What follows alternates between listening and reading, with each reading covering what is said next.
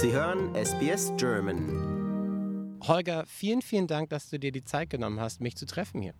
Ja, das ist schon, schon gut. Ja, ähm. wir, wir, haben schon vor, wir haben schon vorher gesprochen. Dein Deutsch, wie du sagtest, ist äh, etwas langsamer am Morgen, aber, aber es funktioniert noch ganz gut. Du verstehst ja super Deutsch und dein Deutsch kommt dann langsam wieder, meintest du? Ja, ich habe nicht die äh, Möglichkeit, immer Deutsch zu sprechen. So ist es ein bisschen langsam und das geht nicht immer so gut, aber ich gehe schon, es geht schon.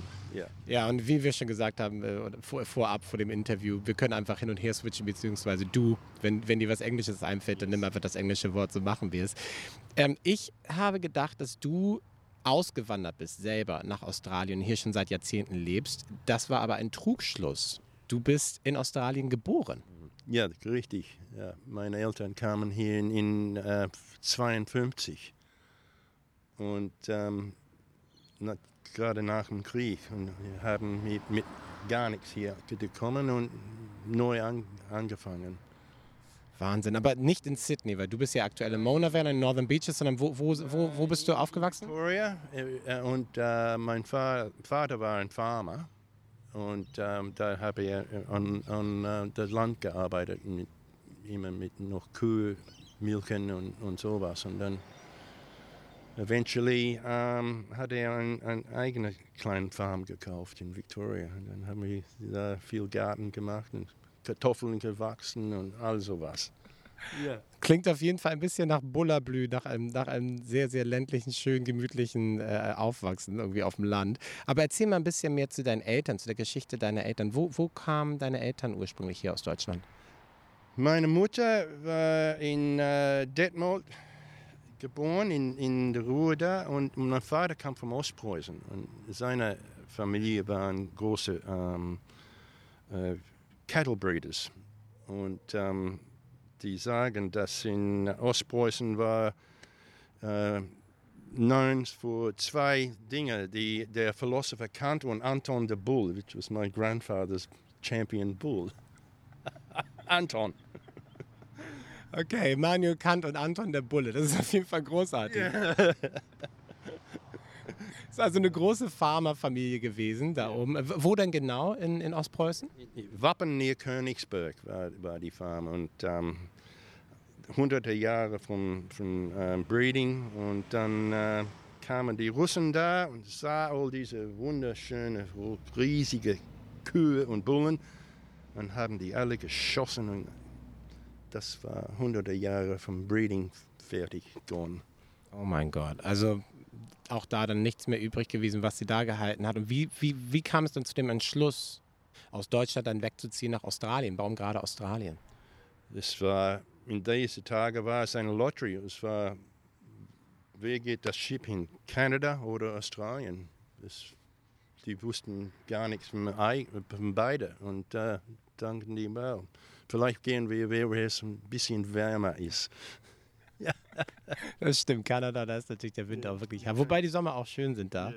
Ja. Ähm, das heißt, die, deine Eltern sind hier 52 angekommen. Wie, wie war so die erste Zeit? Es muss ja wirklich interessant, ist vielleicht das höflichere Wort, das auszudrücken. Es muss wirklich wild gewesen sein, teilweise auch diese erste Zeit des Settlements hier für, für sie hier anzukommen.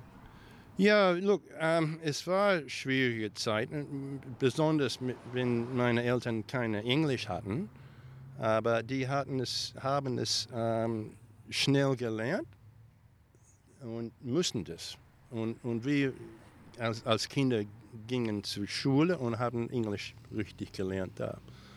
Und dann haben wir immer zwei Sprachen gesprochen zusammen und es ich habe es aber niemals Deutsch gesprochen, bis äh, äh, ging zu Deutschland. Wann war das? Wann bist du nach Deutschland gegangen? 87. Das das erste Mal und da musste ich es sprechen. Ne? Und das habe ich einmal gefunden. Ich, ich habe immer so übersetzt, so you know, in, in meine Sprache und in Gedenken, aber Einmal war ich mit einem Freund und da haben wir eine Nummer von Biers gehabt und da habe ich äh, realized, plötzlich habe ich gedenkt in Deutsch. Ah, dieser Moment, wo es Klick gemacht hat. War ich, the, the, the Self-Consciousness war weg und mein Freund spricht nicht sehr, sehr viel Englisch und da müsste ich es. Und plötzlich war ich am Deutsch denken. Und dann ist es like a, wie ein Switch. Es ist wirklich wie so ein Schalter, der sich da umlegt und wahrscheinlich dann auch auf, auf Deutsch geträumt und gedacht. Und Ähm, träumt, nee, nee, äh, nach einer Zeit vielleicht, aber ich habe es niemals in Schule gelernt, Deutsch. Ich, ich kann es nicht richtig schreiben, ich kann es lesen. In Schule mussten wir Französisch lernen. Und in Französisch, ich habe 100% gekriegt für Französisch. Es war really simple. Was ich spannend finde bei dir, ähm, und das ist natürlich etwas, was viele Migranten kennen, und deutsche, deutsche Familien, die hierher auswandern und ihre Kinder bilingual aufziehen. Du hast es nicht in der Schule gelernt, das Deutsch, aber scheinbar durch diesen, durch diesen Austausch mit deinen Eltern muss es ja wirklich in dir dieser Samen gepflanzt worden sein, dass du dann in deiner Zeit, als du wirklich da warst, das quasi, was du gesät hast, ernten konntest sozusagen. Um, yeah, l- language, it's, it's interesting like that. I mean, it obviously, um, as we grew up, I'll just speak in English because das war der einzige, wenn ich in, in Deutschland gewohnt habe, da, da habe ich immer gefühlt, dass ich mich richtig aus, ähm, ausdrücken konnte. Und da war ich like a bit in a like an intellectual delinquent sort of thing, you know. I feel like, oh, ist ein bisschen doofi da, aber ich verstehe es schon. Das ist, das ist glaube ich, was viele, das ist, glaube ich, etwas, was viele Menschen auch nachvollziehen können. Und mittlerweile ist das ja auch das Schöne, dass, dass das Englisch, speziell in Deutschland ist ja Englisch eine wirklich so etablierte Sprache, dass das mittlerweile geht, dass man dann einfach das englische Wort benutzen kann. Ich wollte nochmal zurückgehen, bevor ich über deine Zeit in Deutschland spreche. Das heißt, deine Eltern sind hierher gekommen, haben wieder von vorne anfangen müssen, äh, sind dann wieder in, in Farming, in die Agrarwirtschaft äh, Wirtschaft gegangen und ähm, äh, das war in Ballarat. Wie war deine Kindheit als, als Kind deutscher Migranten hier in Australien so kurz nach dem Krieg? Ähm, als junge Kinder, und es ging gerade durch meine ganze Schule, wirklich, es, es war nicht nur, wenn wir jung waren, ähm, als, eine, äh, als ein, ein Deutscher, da haben wir immer das Rassismus gefühlt. Wir waren immer, you know, mein Nickname war Fritz, Hitler, Schulz, Kraut, Nazi, I got all of that. And it, it makes it makes one grow up strong so that you don't retaliate to insults and racism. So I understand how other people get it too, and I you know I have sympathy for particularly our our indigenous people in this country who suffer it still on a daily basis. How, how did you experience Australia over the years, evolving from your childhood? How, how, how did that go? Did that, did that fade away in terms of like um, animosity towards Germans? Wh- When, when was the point where you thought, okay, this is changing now?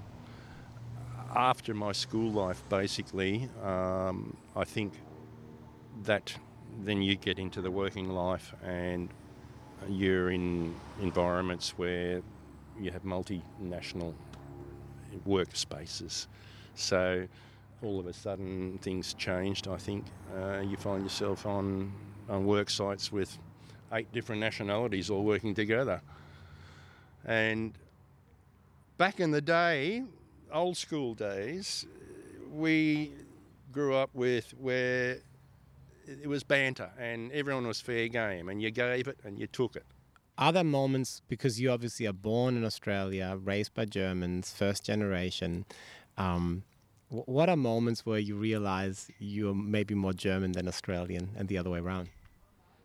Ooh, uh, interesting question. Where I'm, um, look, I, I just appreciate the fact that I, I've had other language in my life and I've been able to uh, use other parts of my brain. And I think the fundamental thing about that is it's so important we don't teach language in this country to any level of competency. And I think it's so important because when you have another language in your brain, your learning ability is increases. It's, it's, you'll just find academically bilingual kids do better.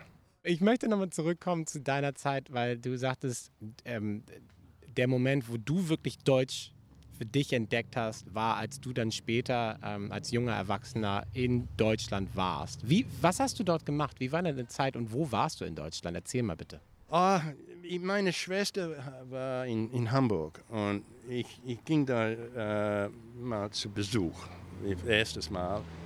Und dann kriegte ich da einen Job in, in einem Musikzirkus. Und Musikzirkus? Es war ein Musikzirkus, die Macht der Nacht heißt es. Und das war Early Dance Party, all night.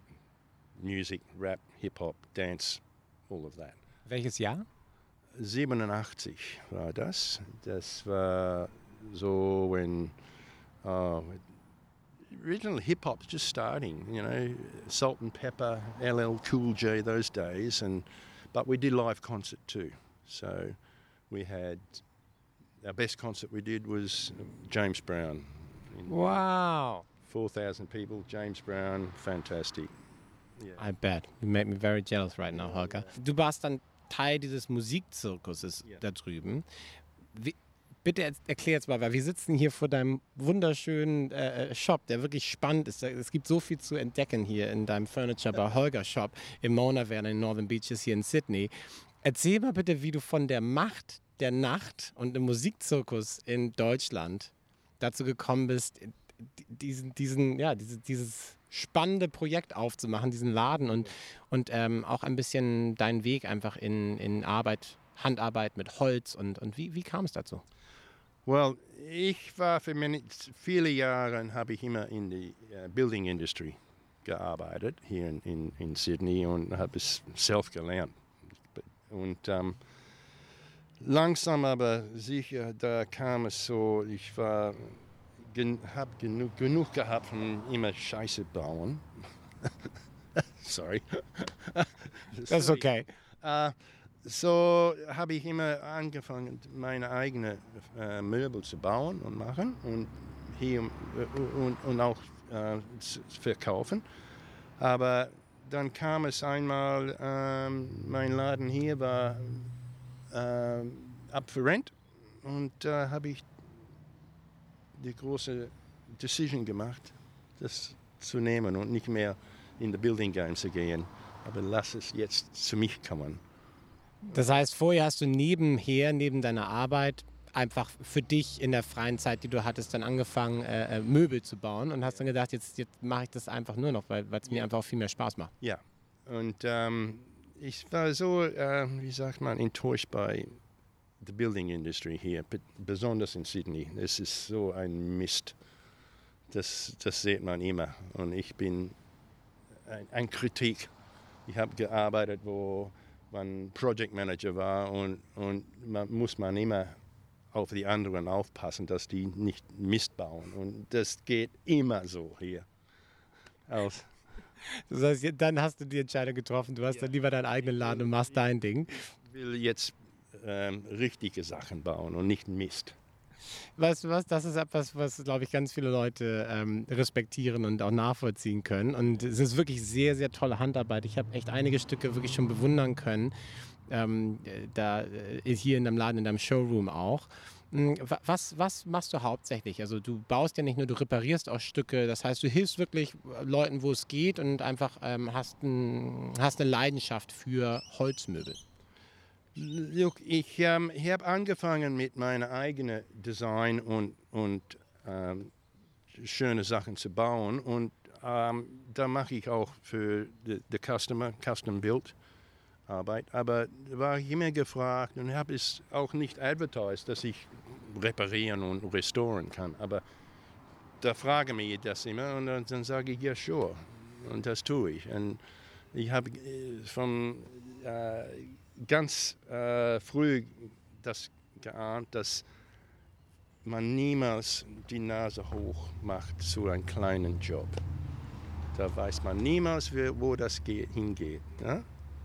Und da, da sind so viele Leute, wenn man ein kleines Ding für die tun kann, da sind sie so froh davon. Ja? Das niemals, nicht viel, sehr viele tu, Menschen tun das. Oh, es ist nicht mein, it's not worth it. Don't want to, it's too hard, or it's like waste time. No. What I what I think is is very interesting is it seems a lot of people really love good craftsmanship, but a lot of people opt to not pay for good craftsmanship. That's the discord there. Um, what is the magic of handcrafted or craftsmanship in general? Um, proper building methods for a start, right? Proper joinery. I mean, everyone is being seduced by cheap furniture, held together with, you know, knockdown flat pack, no joinery anymore, and they and I have to compete building proper joinery against people that or, or companies that sell this things held together with a couple of screws, and that's not joinery. That's just ticky tacky, right? It's not joinery. So it's just, yeah, I'm, I'm old school, and that's why I still like to see beautiful furniture, and I and I, I give it a new life. I put it back together, and hope someone appreciates it, and maybe one day. Um, all the uh, interior designers out there will work it out that you have to have an antique furniture, or you have to have a properly built furniture in your life too, because otherwise we're going to be surrounded by chipboard and MDF. That's a good title for an autobiography. Yeah. Don't be surrounded by chipboard and MDF, um, or like a or band band name. Chipboard and MDF, also a good band name. Because I want to go back to the music. Ich möchte zurückkommen zu der Musik. Du hast auch Musikstudios gebaut und da hast du auch wirklich einige tolle Projekte, auch große Projekte betreut. Erzähl bitte mal ein bisschen. Ja, look, äh, ich habe über die Jahre ähm, mehrere Studios gebaut. Ähm, ich habe auch in ähm, ein Studio in die Operahaus haben wir das gebaut, aber ich habe genug vom, gehabt vom die uh, the lack of skills and attention to detail in an iconic place like the Opera House. So I quit. I didn't want to have my name to it. I have built some beautiful places over the years, and um, you know, Ich würde gerne nochmal zurückkommen. Du bist ein unfassbar interessanter Mensch. Ich hab, wir haben schon vorab miteinander gesprochen. Wenn du nicht Möbel reparierst oder Custom baust für, für Kunden, ähm, dann bist du auch gerne auf dem Wasser unterwegs. Du bist ein leidenschaftlicher Segler, auch da natürlich mit Liebe zum Holz bzw. zu Holzbooten. Und äh, wir dürfen dich auch als National Champion ansprechen. oh, im Moment, ja, das ist aber äh, schier guten Glück, glaube ich, aber auch gut Management, ja. But um, ja, ich habe schon für viele Jahre gesegelt und, und ähm, ich, ich war glücklich, dass ich ähm, auch zum Top-Level gekommen in, in manche Sachen. Ähm, ich habe äh, gemacht mit dem Sid Fisher und der America's Cup Campaign in 87, aber da war kein Geld dafür und ich konnte ich nicht wohnen und 25 Dollars pro Tag. Das ging nicht. Ich musste ich leider weg, weggehen davon. Aber, aber keine Regrets. Huge, steep learning curve war das. So, What's so magical about sailing for you? um, gee, it's the ability to switch off from everything else that's going on in the world and be totally in touch with your environment around you. Um, you know, being able to read the weather and the wind and just the peace out there, I guess. Yeah. And you're also obviously, as an Aussie, you ticked that box and did the Sydney to Hobart. What year was that? Uh, that was 85, 85 Hobart, yeah, on the Gherkin, the old Apollo. It was the last race where we had every all boats starting on one starting line, and we had 195 boats all starting together. What chaos! Should have seen it. I might rewatch the start from 85 after this interview. the Hobart this year, and you got all the super maxis fighting each other on the starting line with 10 boats, and they still caused trouble. I mean, just ridiculous.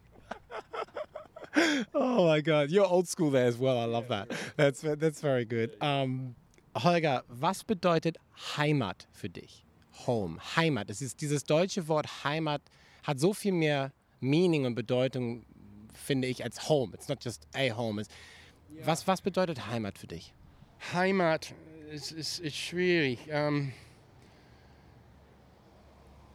ich habe nicht richtig das Connection mit Deutschland mehr jetzt und ich war da auch gewohnt für eineinhalb Jahre, aber ich habe das Gefühl, dass, you know, Deutschland, da ist nicht Wilderness irgendwo anymore. Es, alles ist schon betrotten und alles war schon vielmal geändert oder sowas. Ähm, so, ich habe es das Gefühl für Deutschland gekriegt, wenn ich da war, aber ich wollte nicht mehr länger da wohnen.